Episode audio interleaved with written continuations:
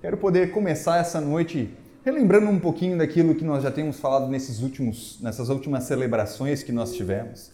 Né? E a gente tem falado um pouquinho a respeito da oração e da plenitude em Deus.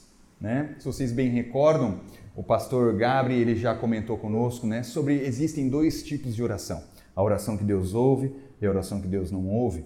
A oração que Deus não ouve é aquela que é declarada por alguém, por alguém ímpio, por alguém que não passou pela cruz. E a oração que Deus ouve é aquela onde alguém ora a partir do sacrifício consumado de Jesus Cristo na cruz. Correto? Deus ouve essas duas orações. Deus, quer dizer, ouve a oração né, do justo, aquele que passa pela cruz. E já compreendemos também que Jesus Cristo, nós vimos lá em Colossenses 2,9, que em Cristo habita toda a plenitude de Deus. Em Jesus habita toda a plenitude de Deus. Ou seja, só em Cristo existe toda essa plenitude, correto? Aonde nós estamos hoje, meu querido? Nós estamos em Cristo, certo? Nós habitamos na plenitude de Deus. Esse é o nosso lugar de habitação hoje. Colossenses 2, versículo 6 diz que Cristo nos assentou nas regiões celestiais junto com Ele. Nós estamos nele, certo? E nós podemos desfrutar dessa plenitude dele, dessa plenitude de Deus. Nós podemos desfrutar disso. Tá? Queria que você abrisse comigo em João 1, versículo 16 e 17. Isso tudo é só uma recapitulação, tá, gente? Daquilo que o pastor já falou pra gente. Eu quero ler de novo esse versículo para a gente poder dar um início daqui. Eu vou dar uma pequena introdução, uma pequena não, uma longa introdução, para depois eu conseguir pregar, tá? Mas não tem problema. Segue comigo que vai dar tudo certo. Olha lá. João 1, versículo 16 e 17 diz assim: Todos recebemos da sua plenitude. Quem recebeu da plenitude? Todos. Existe alguém aqui que não está na plenitude? Não. Se você aceitou Jesus, você está assentado com Ele, então todos nós já recebemos dessa plenitude. Existe medida diferente de plenitude para cada um aqui? Não. Plenitude é plenitude, é algo completo. Não existe, não existe diferença para ninguém aqui. Então todos nós já recebemos da sua plenitude graça sobre graça. Versículo 17. Pois a lei foi dada por intermédio de Moisés, e a graça e a verdade vieram por Jesus Cristo. Não está por intermédio de Jesus Cristo. Então, presta atenção nisso aqui. A lei, ela foi dada através de Moisés. Né? O pastor comentou conosco que algo que é dado é como se fosse um objeto. Estou pegando esse celular, estou entregando aqui. Ó. Isso aqui está sendo dado para você. A lei foi dada. Agora, a graça e a verdade, ela veio. E como ela veio, ela veio personificada. Jesus Cristo era a própria graça. Jesus Cristo era a verdade. Olha só que engraçado que o versículo enfatiza que a verdade está do lado da graça e não do lado da lei. A verdade está do lado da graça e não da lei. A lei nunca foi a verdade completa. A lei fala sobre uma, um aspecto moral da identidade de Deus, mas a verdadeira essência de quem Deus é é somente revelada na graça. Por isso que a graça e a verdade elas caminham juntas. Então você não, não, não tem como você conhecer a plenitude de Deus se você está na lei. Não tem como você verdadeiramente conhecer a plenitude de quem Deus é se você tenta praticar a lei. Porque não é por ela que você conhece a verdade, mas é conhecendo a graça, é conhecendo quem Jesus Cristo é na sua vida, é você conhecendo quem, o que ele verdadeiramente fez por você, é você conhecer o tetelestai, que é o está consumado, que ele fez todas as coisas por você, tudo ele fez por você. Ele reconciliou o mundo a palavra de Deus diz que Deus em Cristo reconciliou o mundo e hoje nos outorgou o ministério da reconciliação. Então, tudo ele fez para o relacionamento de pai e filho. Somos filhos de Deus hoje e podemos desfrutar disso.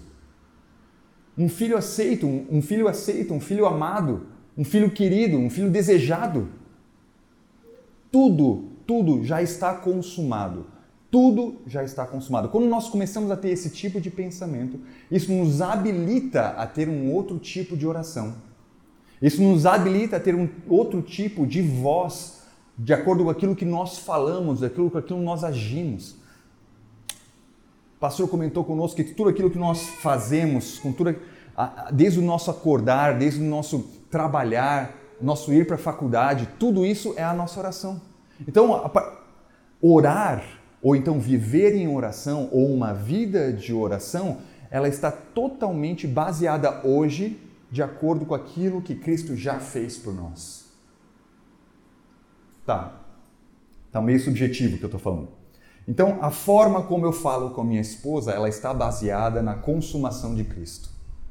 A forma como eu amo meus filhos está baseada na forma como Cristo consumou todas as coisas. A forma como eu lidero a minha empresa está baseada na forma como Cristo consumou todas as coisas. Tá, mas o que, que tu quer dizer com isso, Elias?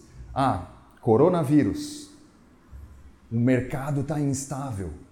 Os preços das ações estão caindo. Tudo está um caos. Como é que está a minha mentalidade? Onde é que eu estou assentado? Eu estou assentado em Cristo. Então eu já tenho toda a plenitude. Coronavírus não alcança Cristo, alcança? Jesus, Jesus não passa necessidade lá no céu, passa?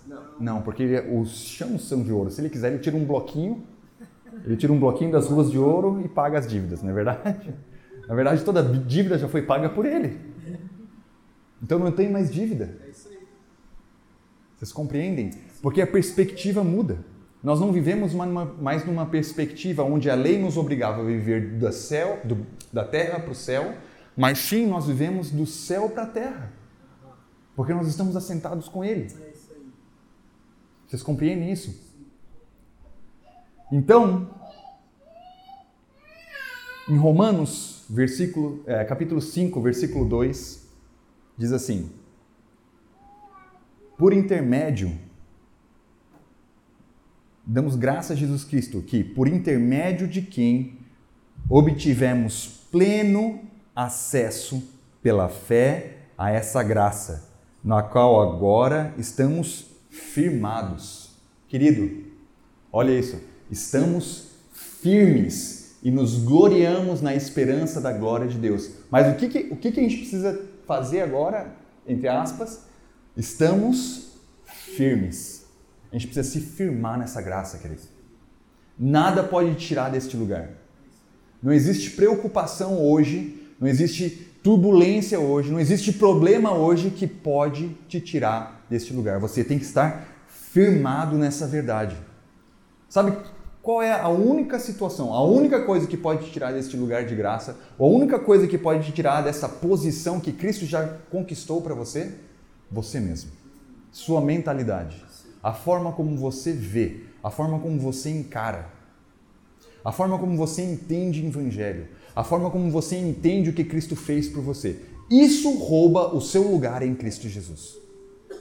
Se eu creio na obra de Cristo de forma parcial e forma limitada, isso limita aquilo que eu posso fazer em Cristo Jesus. Se eu creio que Cristo venceu a morte, venceu as doenças, mas eu preciso pagar um preço para ter acesso a isso, quer dizer então que a obra de Cristo não foi o suficiente para mim. Porque eu preciso fazer alguma coisa para poder conquistar isso. Se eu creio que Cristo não, tem, não, tem, não teve necessidade ou tem necessidade, mas eu preciso trabalhar duro. Tá, deixa eu fazer só uma, uma colocação mais fácil o trabalho de Adão, o ter que suar para poder conquistar o pão, isso veio antes da queda ou depois da queda? Depois da queda. Depois da queda. Isso quer dizer que o estado de plenitude que Adão tinha antes, ele não, não precisava suar para poder conquistar o pão. Porque era um desfrute daquilo que Deus já tinha dado a ele. Meu querido, nós temos uma plenitude maior que a de Adão hoje. Porque nós temos o que Cristo já nos deu. Sim. Você entende? Por quê? Porque o suar para ir atrás do teu próprio pão era a maldição. Então, se tu corre atrás do teu dinheiro, você está indo simplesmente contra aquilo que Cristo já fez por você. Ah, Elias, então você está falando que eu posso sair do meu emprego, eu posso ficar de boa, que eu vou ser sustentado. É? Eu sei que às vezes é difícil escutar isso. Mas na realidade, a gente faz o que faz para poder abençoar as vidas. Não porque você necessita de um emprego. Porque todas as coisas que nós precisamos e nós necessitamos, nós temos em Jesus. A palavra de Deus diz em Mateus 6 que olha os lírios do campo, se até eles são adornados muito mais do que nos dias de glória de, de, de Salomão, quanto mais vocês. Olha os pássaros, eles não, não precisam se preocupar com o alimento. Por que, que vocês se preocupam? Se Deus sendo um bom pai, é verdade? Então o que, que ele fala? Busca, em primeiro lugar, o reino e a sua justiça. E por que, que ele está falando isso? Busca com as suas próprias mãos? Não, ele está falando de entendimento. Entenda aquilo que eu estou falando para vocês, porque todas as outras coisas são acrescentadas. São acrescentadas. Amém? Então nós precisamos estar firmados nessa graça. 1 Pedro 1, versículo 13. Presta atenção nisso aqui.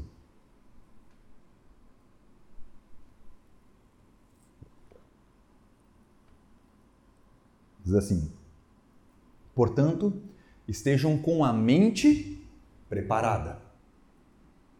Estejam com a mente preparada. Olha que importante o que, que ele fala. Ele fala: estejam com, com a santificação zerada?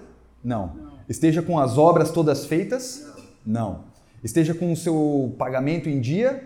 Não. Esteja com todos os sacrifícios exigidos pela lei em dia? Não. Ele está falando o quê? Esteja com a mente preparada. Meu querido, se eu puder te deixar algo hoje, é isso aqui. Todo evangelho se resume à forma como você entende ele.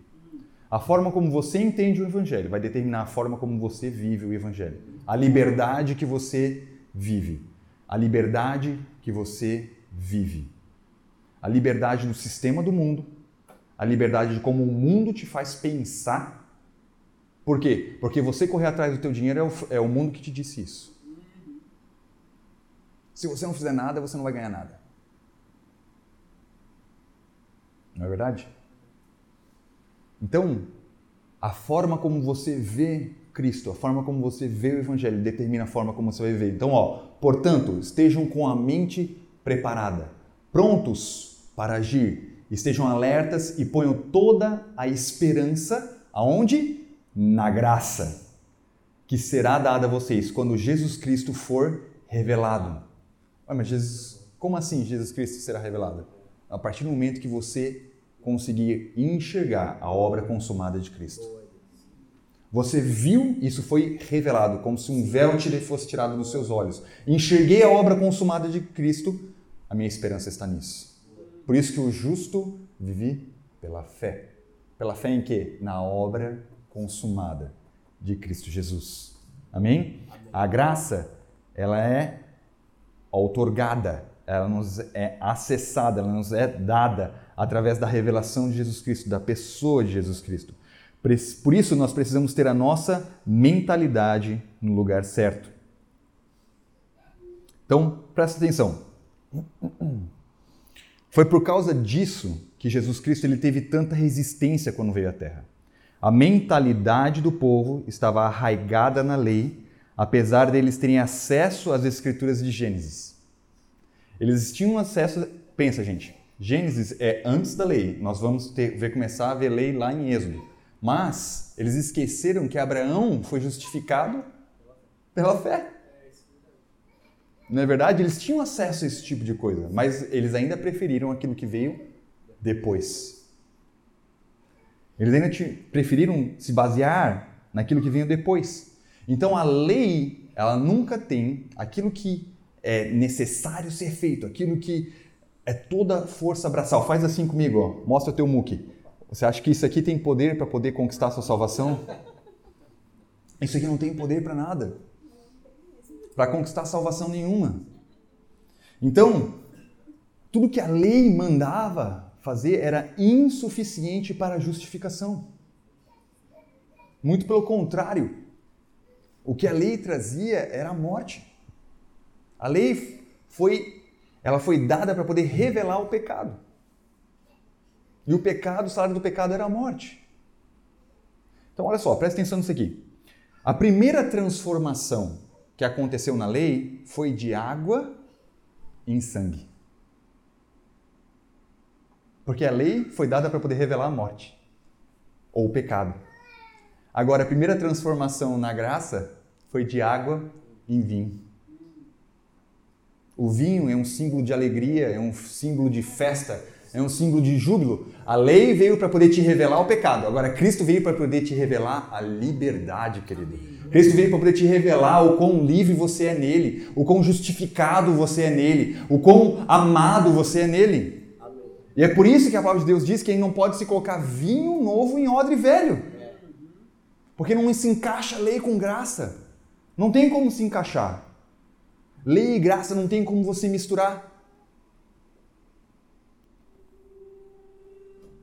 Gálatas 5,4 diz assim: Não se preocupe, esse aqui é só a introdução para a gente poder chegar lá, tá? Só um minuto. Gálatas 5,4 diz assim: Peguei isso de um amigo meu, um outro pregador internacional que está aqui sentado na frente. Me apossei. Vocês que procuram ser justificados pela lei, separaram-se de Cristo, caíram da graça. Como é que a gente faz para poder cair da graça? Pela lei. Só pela lei. Tá, peraí, Elias. Quer dizer então que se eu pecar eu não caio da graça? Não é isso que está escrito. Quer dizer então que se eu matar, roubar, destruir, estuprar, eu vou cair da graça? Pesado, né? Mas não. A única forma é se a gente tentar se justificar pela lei. Eu, falando, eu não estou falando que isso é um incentivo para tu fazer todas essas coisas que eu acabei de falar. tá? E não é. Mas a lei, você viver pela lei, é você querer viver pelos seus próprios atos, é você virar as suas costas para aquilo que Cristo fez por você. Ele já te livrou disso. Então por que, que a gente voltaria para algo que nós somos libertos? Amém, queridos? Então, a lei, ela foi, olha, presta atenção nisso. A lei ela foi quebrada no primeiro dia. No primeiro dia que ela foi dada, se você for ler lá em Êxodo, quando Deus deu a lei, o povo já estava fazendo um bezerro de ouro. Nem deu tempo. E aí quando Moisés desceu com as leis no braço e viu aquilo, o que aconteceu? Ele quebrou as tábuas um símbolo de que a humanidade não conseguiria cumprir a lei. Então, no mesmo momento que ela foi dada, o povo já estava errando. Aí a lei foi dada de novo. Moisés subiu, foi dada de novo. E o que aconteceu? A galera não conseguiu cumprir. Então, o que, que, que, que eles fizeram com a lei? Olha só, olha só que coisa louca. Eles pegaram a lei e colocaram dentro da arca, que é um símbolo de Jesus Cristo. E o que, que, tinha sobre a arca? Tinha um lugar, eu estou dando um, um, pouco de aula de, da história aqui, né, do, do, dos hebreus, mas em cima da arca era onde eles aspergiam o sangue do cordeiro, onde era declarado o perdão sobre toda a nação de Israel. Então, eles abriram a tampa da arca, colocaram a lei lá dentro e fecharam a arca. E Deus falou: ninguém pode abrir. Ninguém pode abrir essa arca. Então, de tempos em tempos, ele tinha que ir lá e aspergir o sangue do cordeiro. Quando você olhava para a arca, você via a arca ou você via a lei? Quando você olha para Jesus, você vê a lei ou você vê a graça? Vou reformular aqui a pergunta. Se a arca é um próprio símbolo de Cristo Jesus, Cristo, Cristo pegou a lei e ele falou: Eu sanei tudo o que precisava ser sanado. Eu fiz tudo o que precisava ser feito. Quando você olha para mim, você não vê uma lista de coisas que você precisa se fazer, mas sim algo que já foi feito por você. O perdão já foi dado. Você não precisa pegar essa lista de coisas e fazer porque eu já fiz por você. Amém, querido? E engraçado é que o propiciatório era chamado do trono da graça. O nome do propiciatório, ele era chamado de trono de graça. Trono de graça. Então, como que nós podemos orar? Como que nós podemos viver essa plenitude baseados nessa graça? Firmados nessa graça que nós estamos falando. Firmados em Cristo Jesus. Como é que eu oro a partir da obra consumada de Jesus Cristo? Isso eu quero falar um pouquinho com vocês hoje. Então, olha só, em Efésios 3, do versículo 16 até o versículo 19, eu vou ler na versão NVI, diz assim: Oro, oro, vamos ver aqui como que Paulo ele orava, tá? Para a gente poder entender um pouquinho como é que a gente ora baseado na graça, vamos entender como um cara que estava compreendendo graça orava. Presta atenção nisso. Oro para que com as suas gloriosas riquezas ele os fortaleça no íntimo do seu ser com poder. Vamos parar um pouquinho aqui. Eu oro para que ele supra suas necessidades. Eu oro para que ah, ele te dê riquezas. Eu oro para que você seja liberto dessa doença. Não. O que, que ele está falando? Oro para que você seja fortalecido no íntimo do seu ser. E quando ele está falando no íntimo do seu ser, ele está falando da sua mentalidade. Se você for buscar no original, ele está falando sobre mentalidade. Então vamos prestar atenção. Oro para que ele fortaleça a sua mentalidade com poder. Por meio do seu espírito, para que Cristo habite no coração de vocês mediante a fé. E oro para que, estando arraigados e alicerçados, fundamentados em amor, vocês possam, juntamente com todos os santos, compreender a largura, o comprimento e a altura e a profundidade, e conhecer o amor de Cristo, que excede todo o conhecimento, para que vocês sejam cheios de toda plenitude de Deus. Olha isso aqui, presta atenção. Arraigados, aquele que lançou raízes, aquele que está gravado na memória, aquilo que está nos nossos costumes, na cultura. Olha isso, quando algo faz parte da nossa cultura, não quer dizer que a gente faz por obrigação, mas faz parte de quem nós somos. Tá? Então, ó, firmados, fundamentados, quer dizer então estar assentado sobre algo firme. Eu vi até outras traduções dizendo que esse fundamentado é assentado sobre a rocha. Então, olha só. Então, o que, ele está falando? Que vocês possam estar arraigados, fundamentados tá? nessa verdade. E depois ele fala o quê? Ah, com todos os santos para compreender a largura, o comprimento, a altura e a profundidade e conhecer o amor de Cristo. E conhecer o amor de Cristo, que excede todo o conhecimento. Então, como é que eu oro? Como é que eu oro baseado na obra de Jesus Cristo? Conhecendo o amor de Cristo, que excede todo o conhecimento. Como é que eu oro a partir da graça? Conhecendo o amor de Jesus. Quando você conhece o amor de Deus pela sua vida, meu querido, tudo muda. Até mesmo aquilo que você ora pela vida, pelas vidas das pessoas muda. Porque você não ora a partir mais de uma, uma condição de necessidade, mas você ora de uma posição de amor. A sua posição é uma posição de amor. Porque já não existe mais necessidade em você. Porque tudo foi suprido em Cristo Jesus. Essa palavra conhecer quer dizer se tornar um. Era a mesma palavra utilizada para o ato conjugal naquela época. Então, conhecer, ou seja, se tornar um com o amor de Jesus, que excede todo o conhecimento humano. Porque as pessoas não conseguem compreender isso. Porque a nossa, a nossa sociedade ela não consegue compreender o amor. Elas não sabem quem é o verdadeiro amor, que é o próprio Deus. E por não conhecer isso, não conseguem viver dessa maneira. Não aceitam essa verdade. Ora, até mesmo os judeus não conseguiam aceitar isso. Se eles é quem era a nação escolhida para a representação do próprio Deus, que não, não entenderam o próprio amor, quanto mais nós que temos um amor pervertido. Ou tínhamos. Não é verdade? Então, orar a partir da graça é nós entendermos o amor de Cristo que foi revelado através da cruz por nós, através da obra consumada dele. Então, para que a gente possa entender o que é a plenitude em Deus, se orar na graça é, é a gente conseguir entender o amor, entender a plenitude de tudo isso, a gente precisa entender realmente quem é o amor, o que é o amor. Para que a gente possa entender quem nós somos e a falar e aí sim começar a falar a partir dessa posição. Vocês estão me seguindo?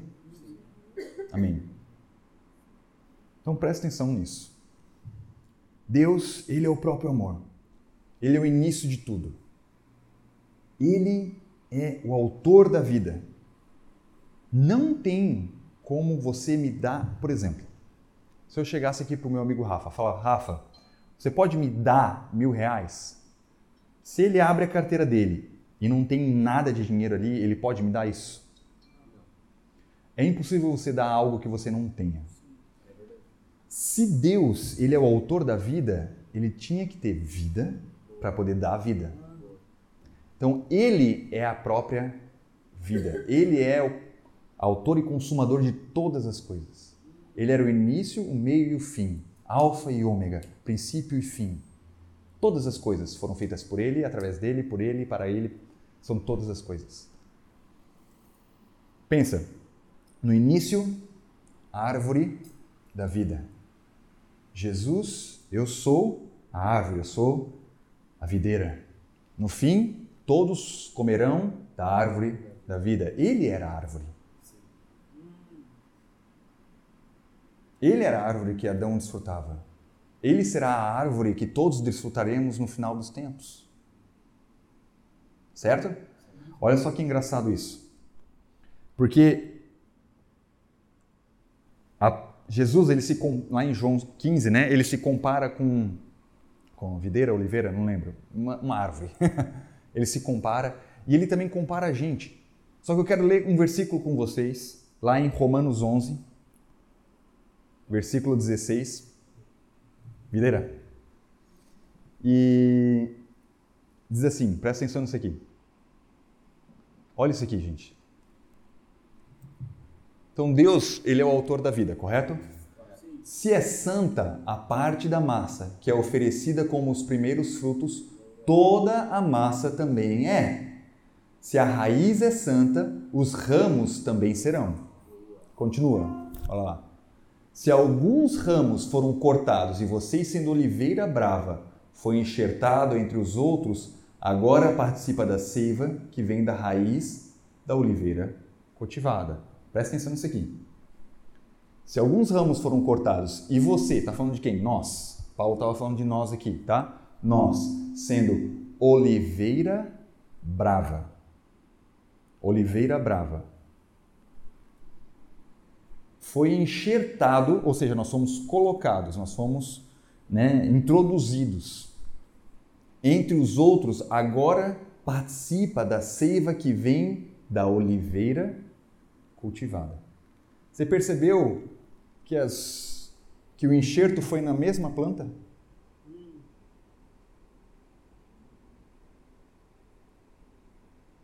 O enxerto foi na mesma planta. Sabe o que eu acho engraçado? É que as pessoas aceitam a ideia de que você foi criado à imagem e semelhança de Deus. Mas quando a gente fala que você é como Ele, as pessoas não conseguem aceitar isso. Paulo está dizendo claramente aqui que você era uma oliveira brava, mas você foi enxertado uma oliveira cultivada. Você foi enxertado. Não existe enxerto. Por exemplo, eu não tenho como tirar uma pele de cachorro e colocar em mim, porque não vai vingar.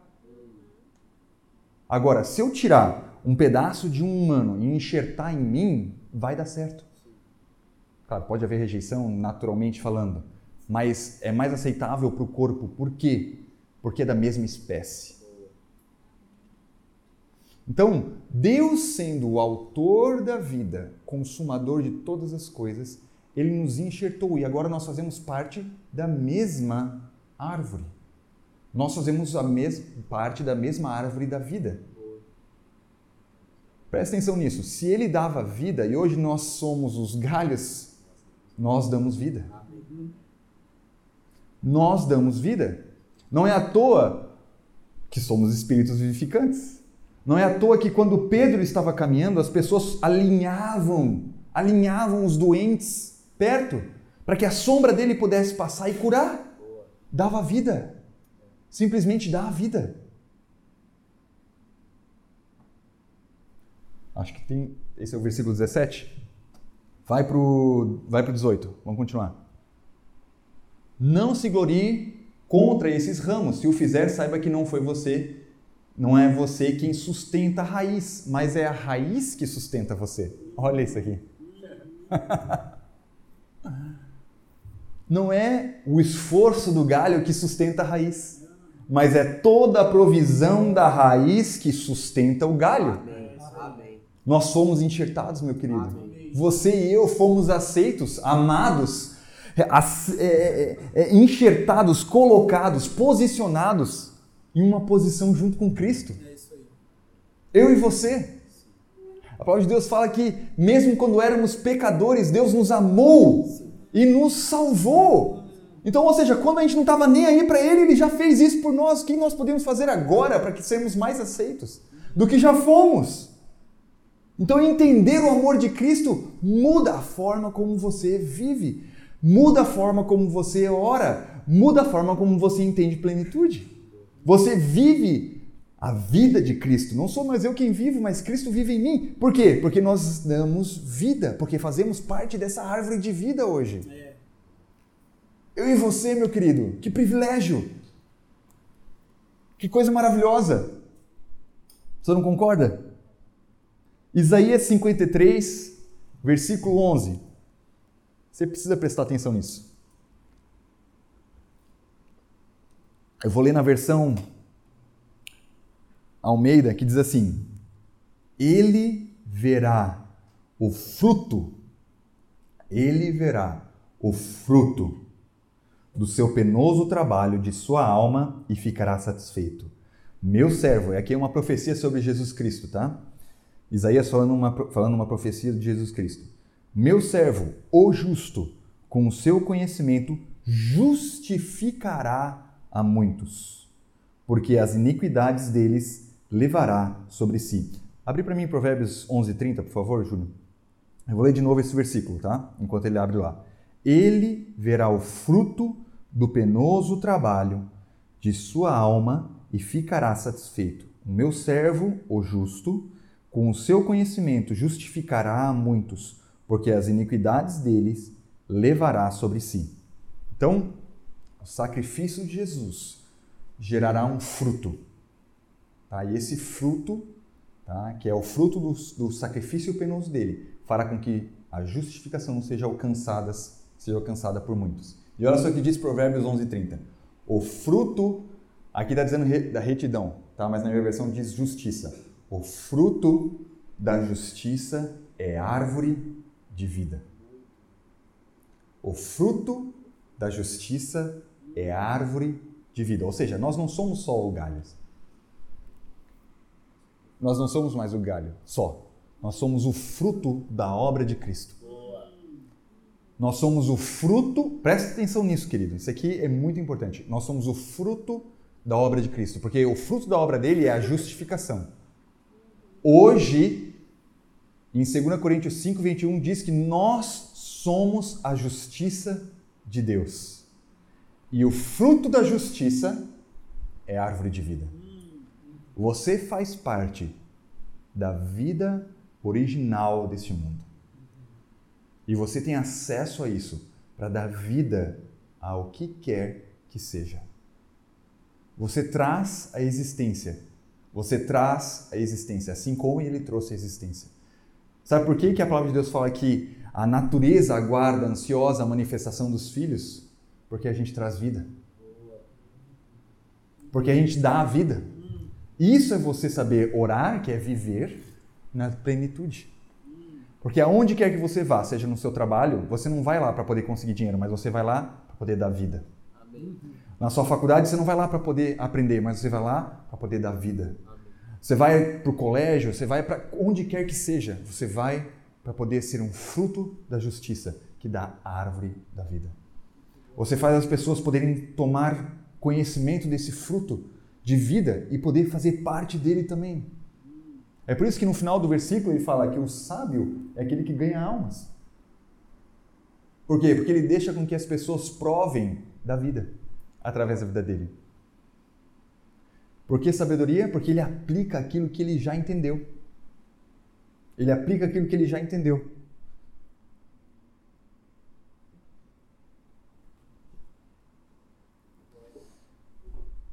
Efésios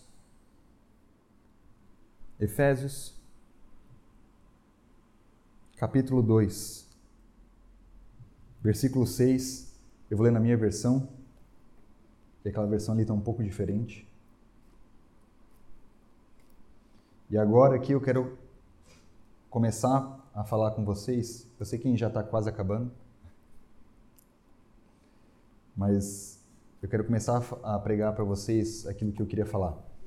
E diz assim: Efésios capítulo 2, eu já citei esse versículo, mas a minha versão diz assim: ó, Deus nos ressuscitou com Cristo e com ele nos entronizou. E essa palavra aqui é muito importante. Ele nos entronizou nos lugares celestiais em Cristo Jesus. Ele nos entronizou nos lugares celestiais em Cristo Jesus. Certo? Então, nós já entendemos que viver em plenitude é nós entendermos nossa fonte aonde nós estamos. Nós estamos em Cristo Jesus. Correto? Mas se nós então estamos em Cristo Jesus, o que Cristo fez conosco? Ele nos entronizou. Só tem trono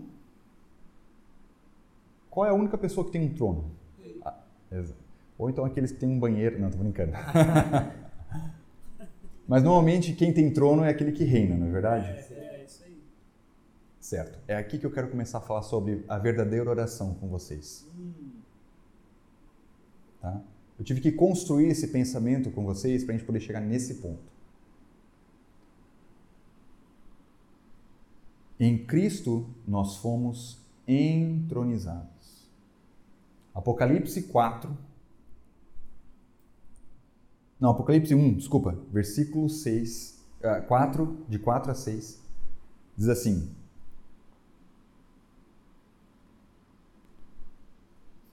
Vamos ler, vamos ler para não, não errar. Isso. João às sete igrejas da província da Ásia, a vocês graça e paz da parte daquele que é, que era e há de vir. Versículo 5 dos sete espíritos que, que estão diante do seu trono e de Jesus Cristo, que é a testemunha fiel, o primogênito dentre os mortos e o soberano dos reis da terra. Ele nos ama e nos libertou dos nossos pecados por meio do seu sangue. Não, acho que eu devo ter anotado o versículo errado. Deixa eu abrir aqui na minha versão.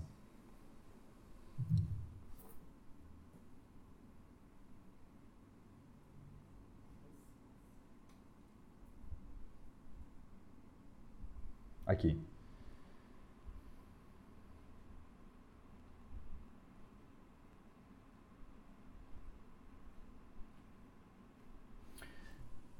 Presta atenção. João, as sete igrejas que estão na Ásia, graça e paz seja convosco daquele que é, que era e há de vir, e dos sete espíritos que estão diante do seu trono, e da parte de Jesus Cristo, que é fiel testemunha o primogênito dos mortos e o príncipe dos reis da terra. O príncipe dos reis da terra. Aquele que nos ama e em seu sangue nos lavou dos nossos pecados e nos fez reis. Ó, presta atenção nisso aqui. E nos fez e nos fará? Não. E um dia nos fará? Não. E lá no milênio nos fará? E lá na consumação do século nos fará? E lá no Apocalipse nos fará? Não. E nos fez reis e sacerdotes para Deus e seu Pai. A Ele a glória e o poder para todos sempre. Amém. Isso está em Apocalipse 1, versículo 6, mas eu li do 4 até o 6. Tá? Muito bom, querido. Se você faz parte de quem Ele é, você tem a mesma autoridade que Ele tem. Correto? Correto. Beleza. Então vamos construir o pensamento aqui. Eu sou como Deus é. Quem me sustenta é Ele. Ele me, ele me, me tornou, ele me fez pensar como ele pensa, porque em Coríntios fala que nós temos a mente de Cristo. E ele nos deu a autoridade que ele tem. Porque ele fala lá, ah, eu esqueci o versículo agora, que fala que toda a autoridade me foi dada e agora eu vos concedo. Então, o que acontece, meu querido? A partir do momento que Cristo ele se assentou tá? E ele se foi colocado, entronizado em todas as coisas, e ele nos trouxe nele e nos assentou junto com ele, isso quer dizer que nós reinamos junto com ele. Correto? Então, nós temos autoridade aqui na terra como reis. Como reis. Nós somos justos, sim, mas também nós somos reis e sacerdotes. Tá? Um rei ele vai governar como? Ele vai governar declarando as coisas. Então, que seja feito aquilo, que seja feito aquilo outro, e ele começa a declarar as coisas que ele quer que sejam feitas. Correto? Então aqui é que entra a chave da oração. Tá? Pensa comigo. Já foi comentado algumas vezes aqui, mas eu quero que você comece a pensar dessa maneira. Quando a palavra de Deus fala aqui, todas as vezes que nós formos orar, nós devemos orar em nome de Jesus. Correto? Ah, se eu tenho, pensa comigo, uma palestra, eu fui convidado a dar uma palestra lá em São Paulo. Tá? E só que meu filho né, ficou doente ou alguma coisa aconteceu, não sei, eu não vou poder estar nessa palestra. Eu chego para o Rafa e falo, Rafa, é, eu tenho uma palestra para poder dar lá em São Paulo, eu já montei toda a palestra, é só você pegar isso aqui, projetar e falar todas as minhas anotações. Tá? Vai lá, por favor, e faça isso para mim. Você poderia fazer? Rafa topa e vai lá. O Rafa chega lá na palestra, ele está com, ele tá com todo o meu slide, ele está com todas as minhas anotações, ele chega na frente de todo mundo e fala: Olha, estou aqui em nome do Elias, ele não pôde estar aqui, mas eu gostaria de falar todas, tudo aquilo que ele que ele gostaria de falar para vocês. E ele começa a falar toda a palestra. Ou seja, tudo aquilo que foi falado lá, quem foi que falou? O Rafa ou o Elias?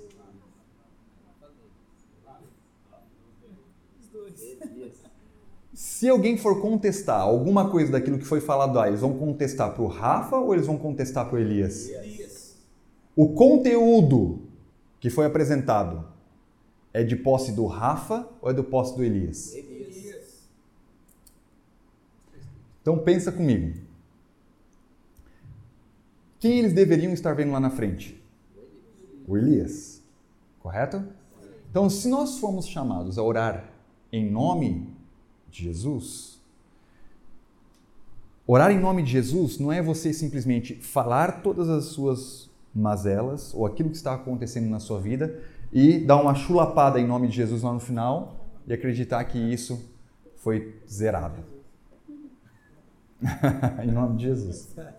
Mas, pensa comigo. Deus, você começa uma oração assim: Deus, eu estou aqui em nome de Jesus.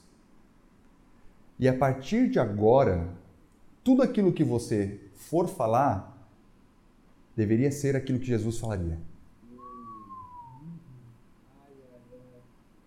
Compreendeu? Compreendeu? Sim. Por quê? Porque você está ali em nome de Jesus. A palestra não é sua. Entendeu? A palestra não é sua. É de Cristo. Aquilo que você fala é aquilo que Cristo falaria. Só que não esqueça, você tem a mente de Cristo. Você pensa como Ele. Então, o que Cristo faria diante de uma situação como essa? Ah, mas eu estou passando por todas essas coisas. O que Cristo falaria diante disso? Ah, mas eu estou doente. O que Cristo falaria sobre isso? Ah, mas minha empresa está indo mal. O que Cristo falaria a respeito disso? Ah, mas minha mãe está doente, tá doente e vai morrer. O que Cristo falaria sobre isso? O que Cristo falaria sobre sua condição agora? Ou ele falaria a respeito da sua posição? Essa é a pergunta que deve permear nossa mente agora. O que Cristo falaria sobre isso? Jesus, Lázaro, Lázaro morreu. Ele olha para os discípulos dele e fala: Bora lá acordar o nosso, nosso amigo. Jesus, não está vendo que a menina já morreu? Cai fora todo mundo que está falando isso aí. Ela só está dormindo. Isso aí, muito bom, muito bom. O que Cristo falaria sobre isso? Estão entendendo a nossa posição? Nós estamos em Cristo. Nós somos a boca de Cristo agora. Nós somos a boca de Cristo. O que Cristo declararia sobre a, a sua condição agora? Porque a nossa condição hoje é celestial, querido. É isso aí. A nossa posição e condição é celestial. Vamos continuar.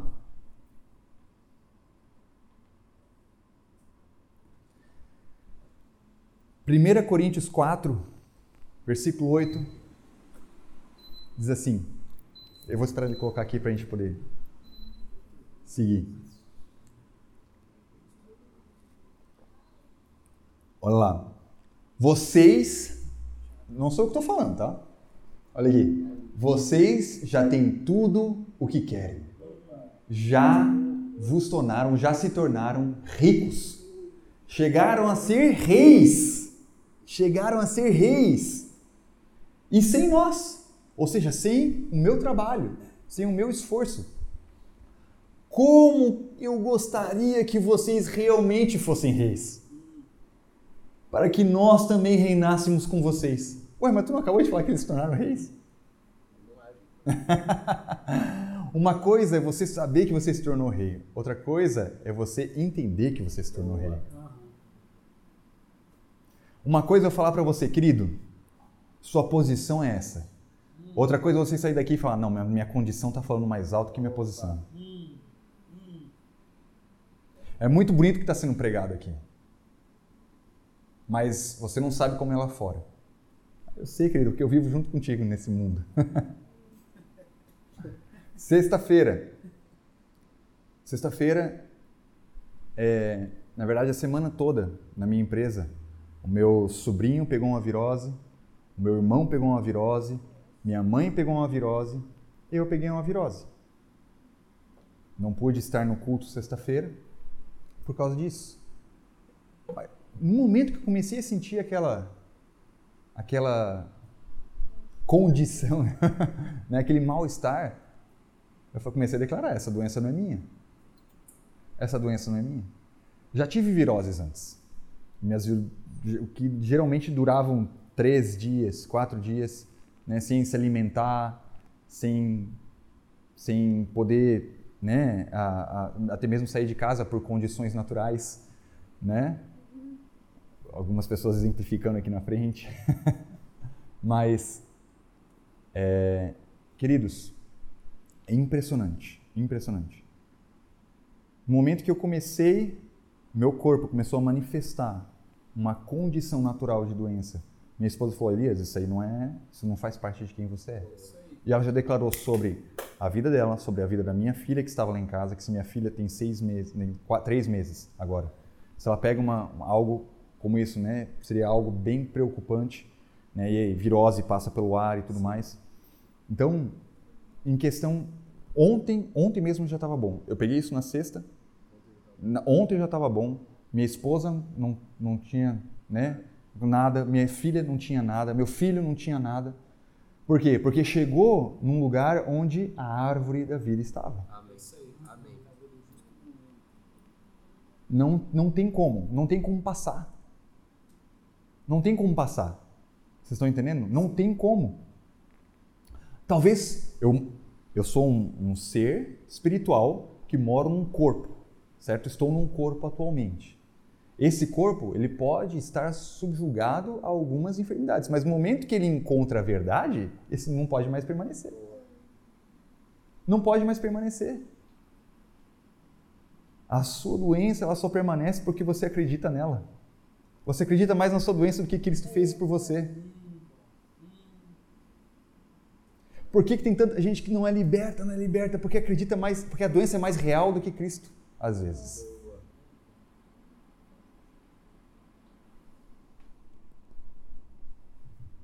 Então, o que, que Paulo estava falando? Como eu gostaria que vocês reinassem? Como que eu gostaria que vocês entendessem isso? Para que a gente pudesse reinar juntos. Provérbios 18, versículo 21. Eu sei que é bastante versículo, gente, mas é que quem tem uma veia de professor né, enche de versículo.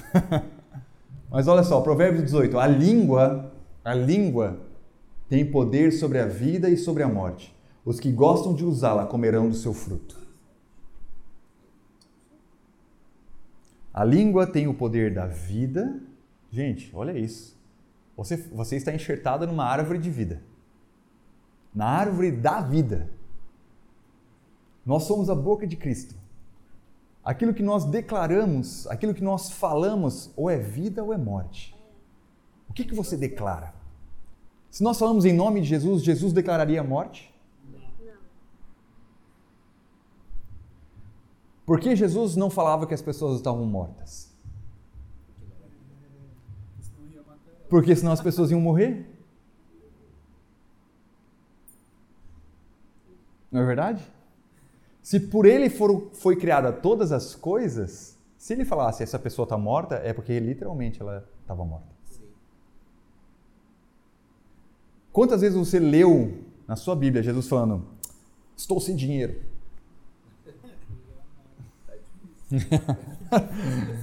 Versículo 1, né? Tá difícil. Jesus disse: Tá difícil. Versículo 2: Na luta, varão. né?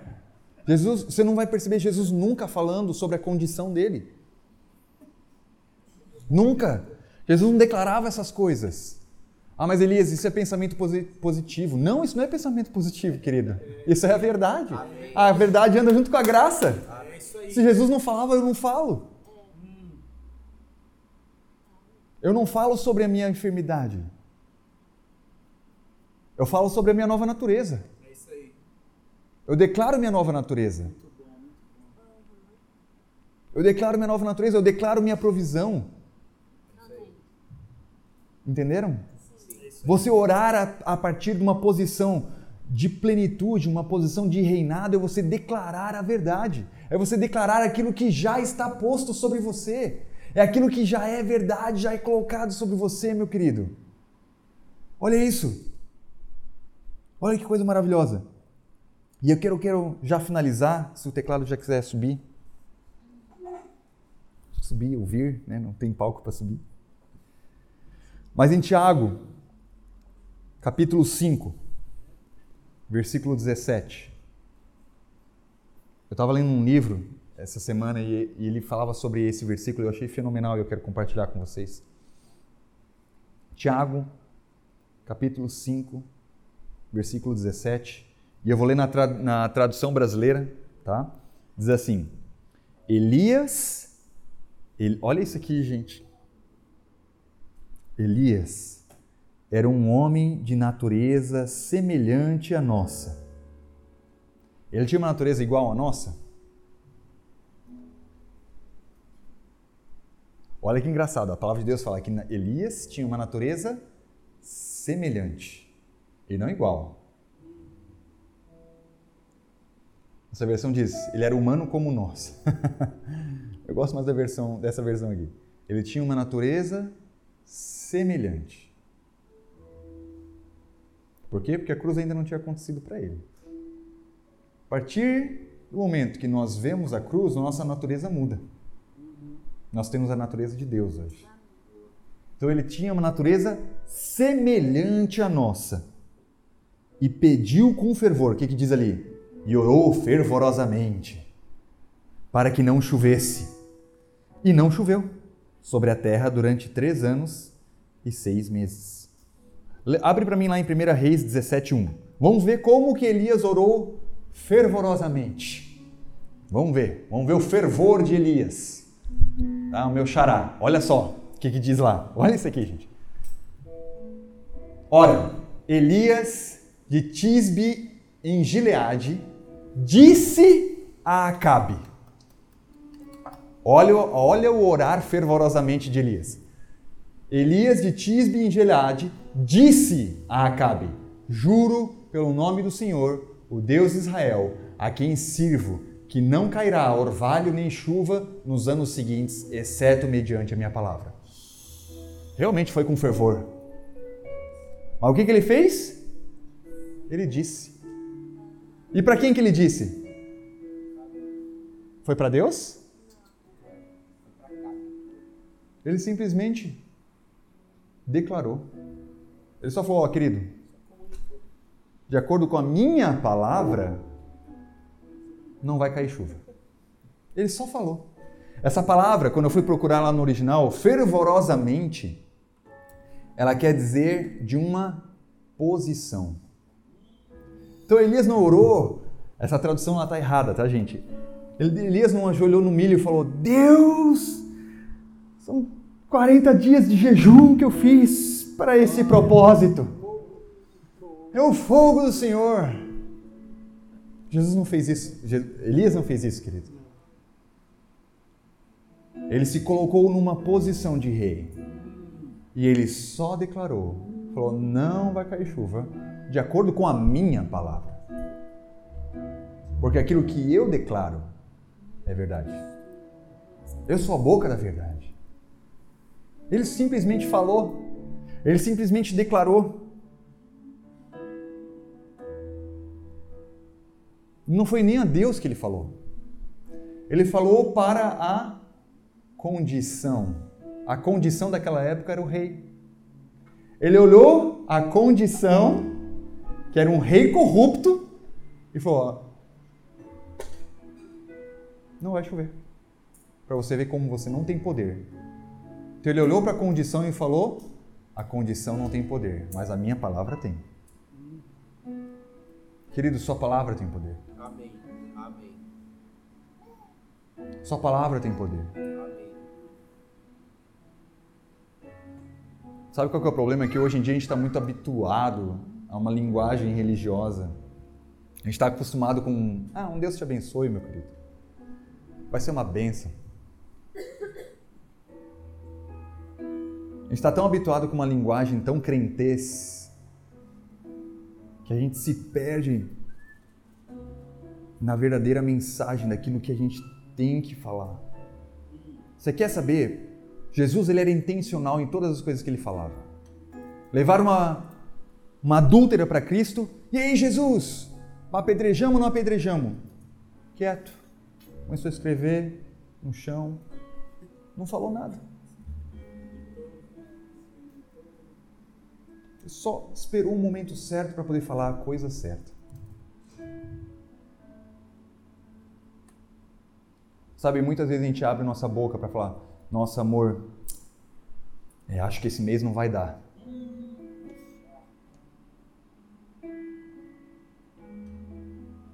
Nossa, amor, é, não, acho que não dá mais para ter mais um filho porque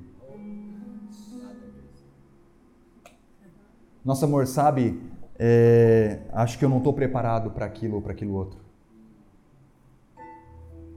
Nosso amor, é, não, olha, pastor, eu, eu não estou me sentindo tão amado. Ou eu não estou não tô sentindo a presença de Deus. Sabe, amor? Sabe, amor, não. Sabe, meus queridos? Nossas declarações, elas dizem muito daquilo que nós acreditamos. A boca fala do que o coração está cheio. Aquilo que você crê é aquilo que você declara. Aquilo que você fala a respeito dos seus filhos é aquilo que você acredita sobre eles. Aquilo que você fala a respeito do seu cônjuge é aquilo que você acredita sobre ele. E aí, como é que está o casamento? Ah, sabe como é que é, né? Aquela lá, sabe como é que é mulher, né? É isso que você acredita a respeito da sua esposa? Aquilo que você declara sobre o seu emprego, aquilo que você declara sobre o seu país, é aquilo que você acredita que Deus já fez. Ou não. Às vezes você acredita que Deus não fez pelo seu país. Aquilo que você declara sobre o seu presidente, aquilo que você declara sobre a economia, aquilo que você declara sobre o seu professor, é aquilo que você acredita que Deus já fez ou não fez por isso. A partir de qual obra você tem declarado? A partir da obra consumada de Cristo ou a partir daquela obra que precisa ser feita diariamente? Porque se você não cumprir, você nunca se tornará um justo. Porque essa é a obra da lei.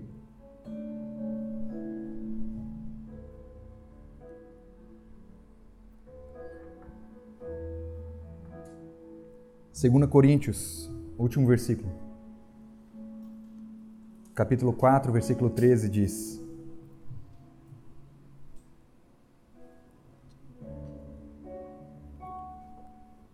Está escrito: Cri Está escrito: Cri, por isso falei. Cri, por isso falei. Com esse mesmo espírito de fé, nós também cremos e por isso falamos. Você orar a partir da plenitude é você viver uma vida de entendimento do amor de Cristo, da sua obra consumada e você declarar aquilo que Cristo declararia sobre a sua vida.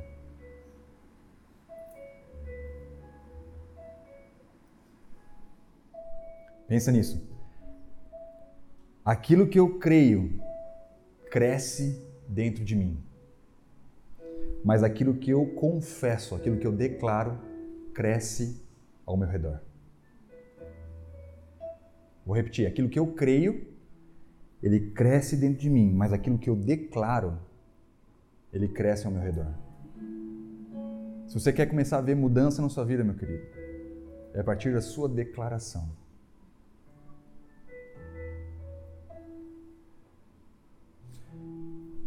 Posso falar uma coisa para escandalizar? Já vamos, já estamos aqui, vamos falar, né? Tá liberado. Mas eu ouvi algo um tempo atrás de um pastor e eu achei isso fantástico. E eu quero poder reproduzir isso para vocês. Mas Deus criou todas as coisas, certo? Através da palavra. Que haja luz. E a luz foi feita. Que haja, que seja feita. Todas as coisas foram formadas através da palavra. A única vez que Deus colocou a mão em alguma coisa foi para poder nos criar. Mas Ele criou todas as coisas. Em sete dias, no sétimo dia, Ele descansou. Qual foi a última vez que você ouviu Deus falando que haja tal coisa?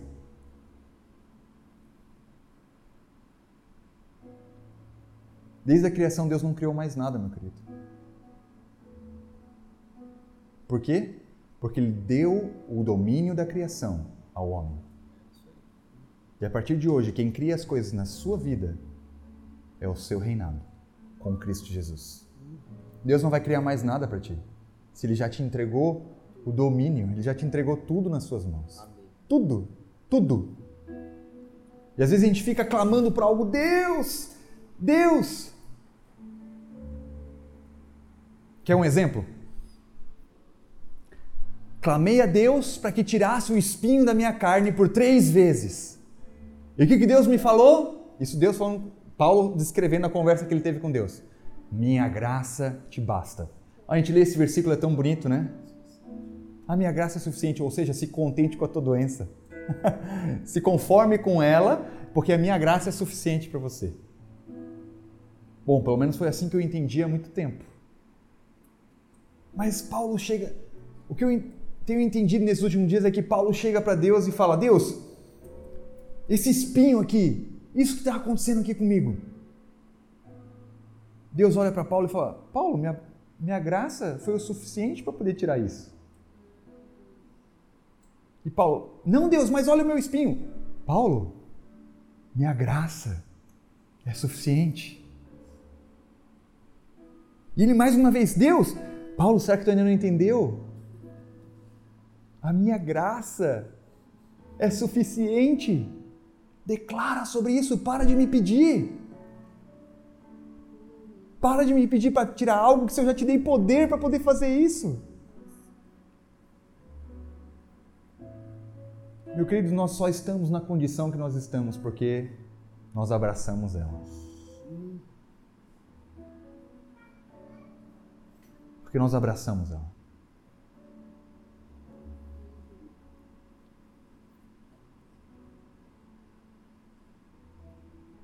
Quero contar um testemunho para vocês que na virada do ano, mais precisamente dia 20 de dezembro, minha empresa ela foi assaltada. E eles levaram, ele, um hacker entrou no sistema do banco e ele literalmente levou todo o dinheiro da minha empresa. Tudo. E, além do mais, ele tirou um empréstimo de 300 milhões no nosso nome. Eu não consigo tirar um empréstimo de mil reais no banco. E ele conseguiu tirar um empréstimo de 300 milhões no nome da minha empresa.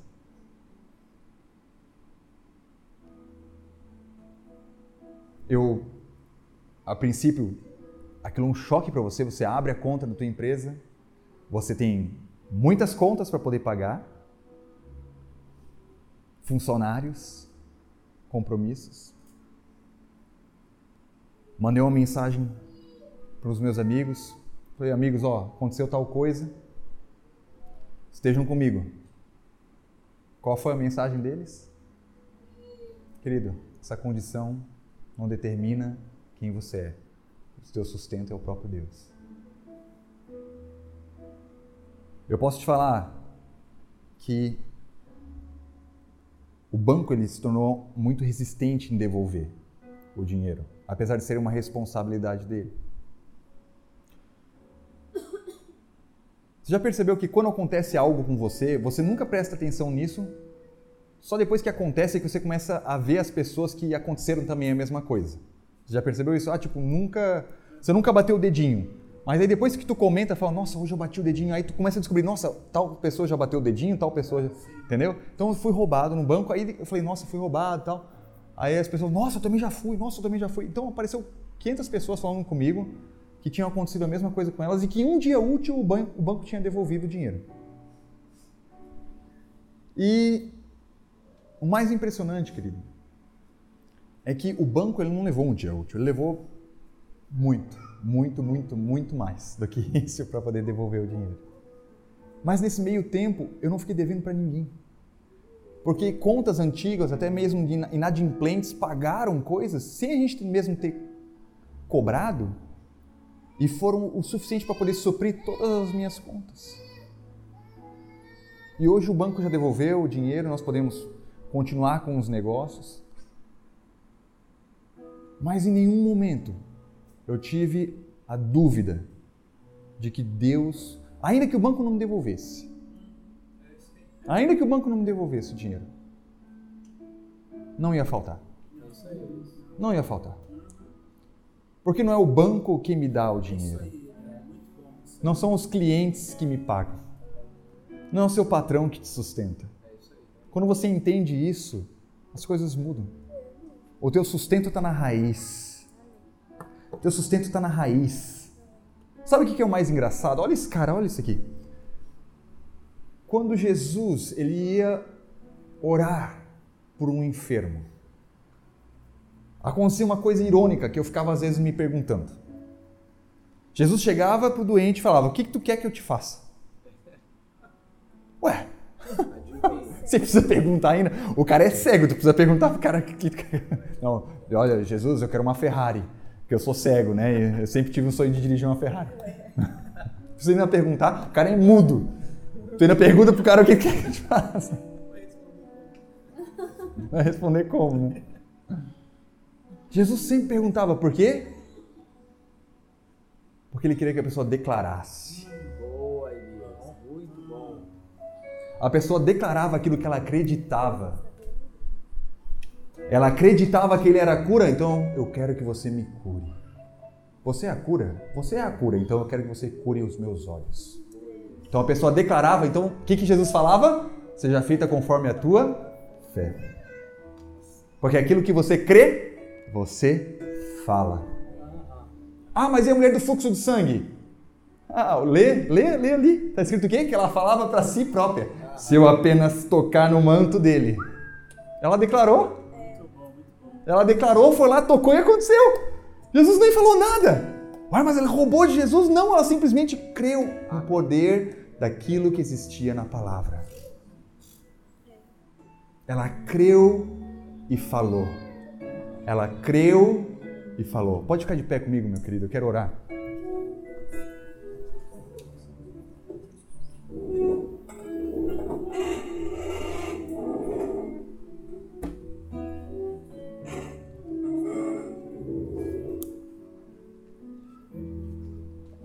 Amém, Pai. Obrigado, Pai, pela tua palavra. Obrigado, Pai, porque somos um contigo, Deus. Obrigado, Pai, porque o Senhor nos tornou reis nesta terra. E obrigado, Pai, porque em Ti nós temos acesso a todas as coisas. Pai, obrigado, Pai, porque nós não vivemos mais pela nossa condição. Pai, obrigado, Pai, porque a sua posição, a posição que o Senhor nos colocou, é quem determina todas as coisas em nossas vidas. Pai, obrigado pela sua obra consumada naquela cruz. Obrigado, Pai, porque o seu sacrifício foi o sacrifício perfeito, aceito por Deus. Obrigado, Pai, porque nós vivemos a partir da Sua obra e não mais das nossas. Pai, obrigado porque nós podemos olhar para Ti e ver a graça. Obrigado porque nós podemos olhar para Ti e ver o amor. Obrigado, Pai, porque nós podemos olhar para Ti e ver o perdão, Pai. Obrigado porque nós podemos ver a aceitação, Deus. Muito obrigado, Pai, porque não é mais o nosso esforço, mas é o nosso entendimento do Seu esforço, Pai. Obrigado porque em Ti nós temos todas as coisas, te engrandecemos e te louvamos com as nossas palavras, Deus. Em nome de Jesus. Amém.